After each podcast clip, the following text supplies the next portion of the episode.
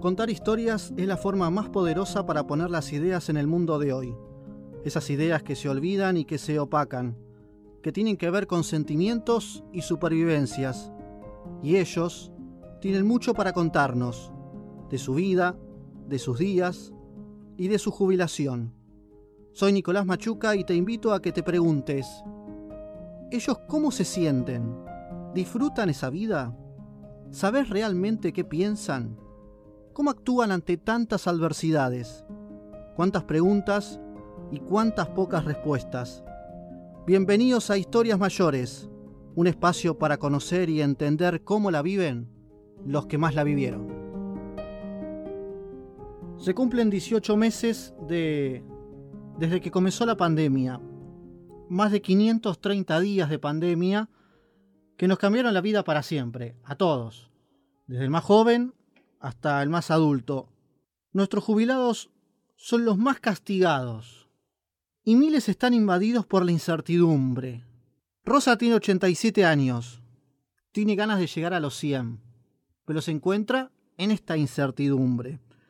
Vive en Vicente López, rodeada de familiares que por suerte le entregan mucho amor, mucha contención. Pero hace 18 meses que le cambió la vida para siempre y que decide resguardarse esperando que todo cambie. Hola Rosa, ¿cómo estás? ¿Qué tal? ¿Qué tal, Nico? Todo muy bien, ¿vos? Ah, ¿Qué estamos? Ah, aguantando, acostumbrados a estas pandemias.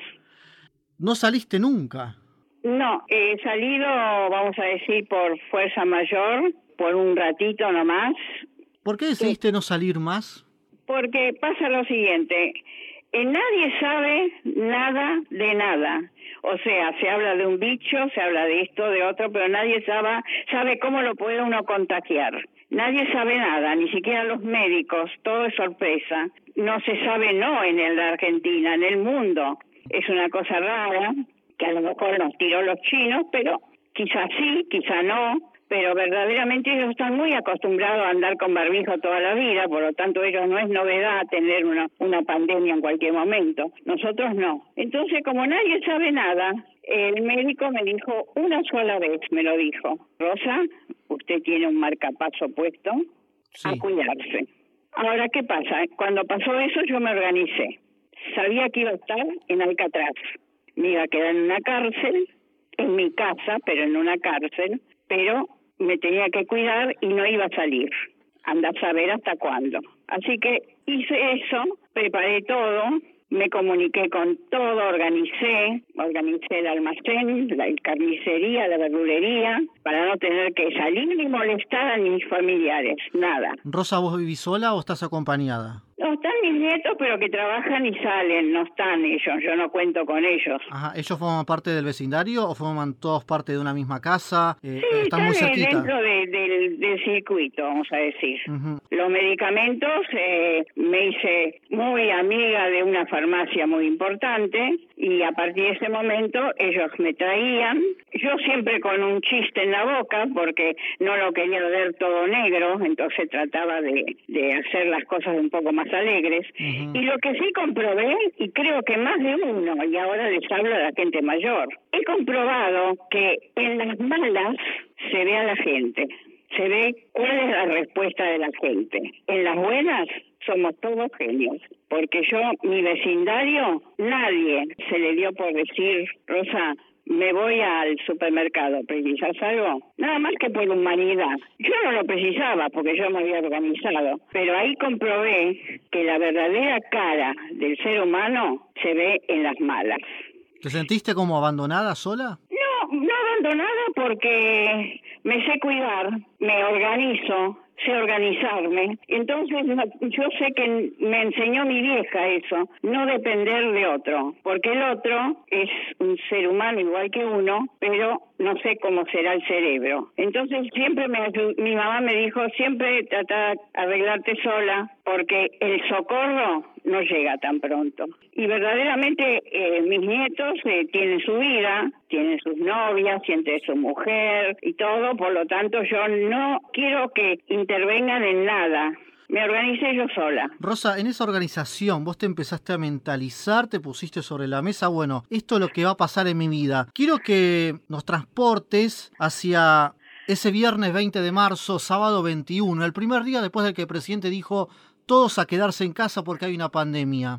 ¿Qué te pasó ese primer día, ese bueno, sábado? Ese primer día, el 22 de marzo es mi cumpleaños, por lo tanto se acabó. Ese primer día que se hicieron todos adentro, yo hice todos adentro. Porque pasa una cosa, la gente mayor que recorrió la vida y la vio a la vida, no la pasó por encima, porque hay mucha gente mayor que depende, le gusta depender de otro, pero el que está, que no depende de otro, que trata de arreglarse lo mejor posible, entonces organiza en una forma que nosotros venimos de varias pandemias.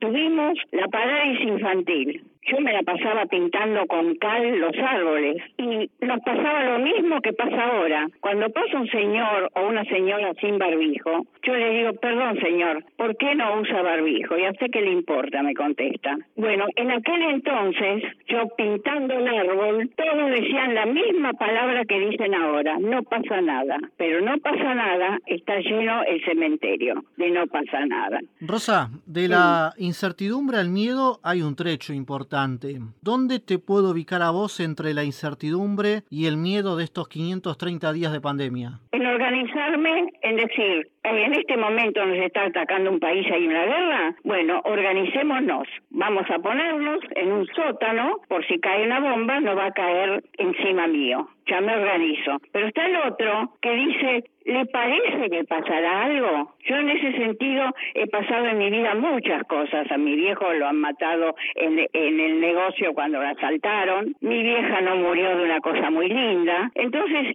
siempre yo tuve mi vida mirándola, no dejándola pasar, mirándola. Por lo tanto, vio, cuando yo veo que está por pasar algo, así pasó ahora. Yo dije, voy a precisar tres lugares, almacén, carnicería y verdulería. Con eso voy a tener alimento. Los remedios, farmacia. Y así me fui organizando todo. Eh, Rosa, eh, tenés 87. Querés llegar a los 100 que quiero llegar, pero yo digo, estoy más del arpa que de la guitarra. ¿Que sabe qué pasa? En el encierro uno piensa cosas que no la piensa cuando uno está ocupado, cuando está uno viviendo, vamos a decir, que sale, que para acá, para allá, para acá. No, en el encierro pienso que, pienso, a veces pienso, eso es lo que debe estar pensando un preso en la cárcel. Como no tienen qué pensar, piensa interiormente las cosas.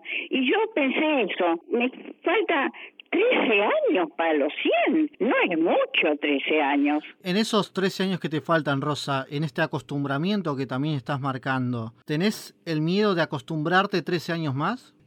Y yo pienso que muy agradable no es. Tengo una vida no eh, para mí, sino para los otros. Yo pienso a veces, por ejemplo, yo tengo varios nietos desparramados en la República Argentina. Mm. Y yo pensé muchas veces, la pucha, no voy a poder verlos. Hasta el momento hablamos con muchas personas.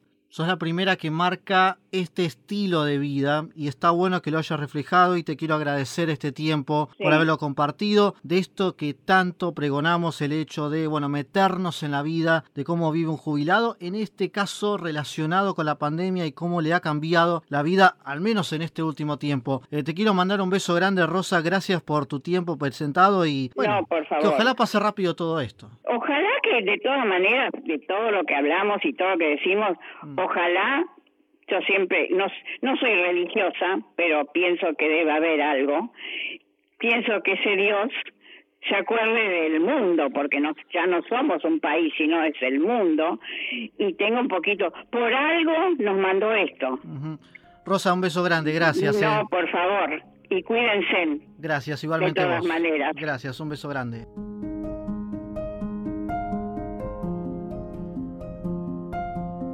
Rosa marcó lo religioso, del cual muchos se aferran. Muchas otras personas, como Rosa, tienen esta incertidumbre. Pero también hay otras personas, quizás también como Rosa en algún momento, que tuvieron y tienen miedo. Si hay dos sentimientos muy difíciles de convivir es la incertidumbre de no saber qué te va a pasar, de no saber qué vas a hacer y de tener miedo de lo que vas a hacer. Esto generó también la pandemia. La estadística marca que los adultos mayores son los más castigados, son los que más murieron, son los que más se enferman. Pero también aquellos que se resguardan, también de alguna manera se enferman. Gracias y hasta nuestra próxima historia.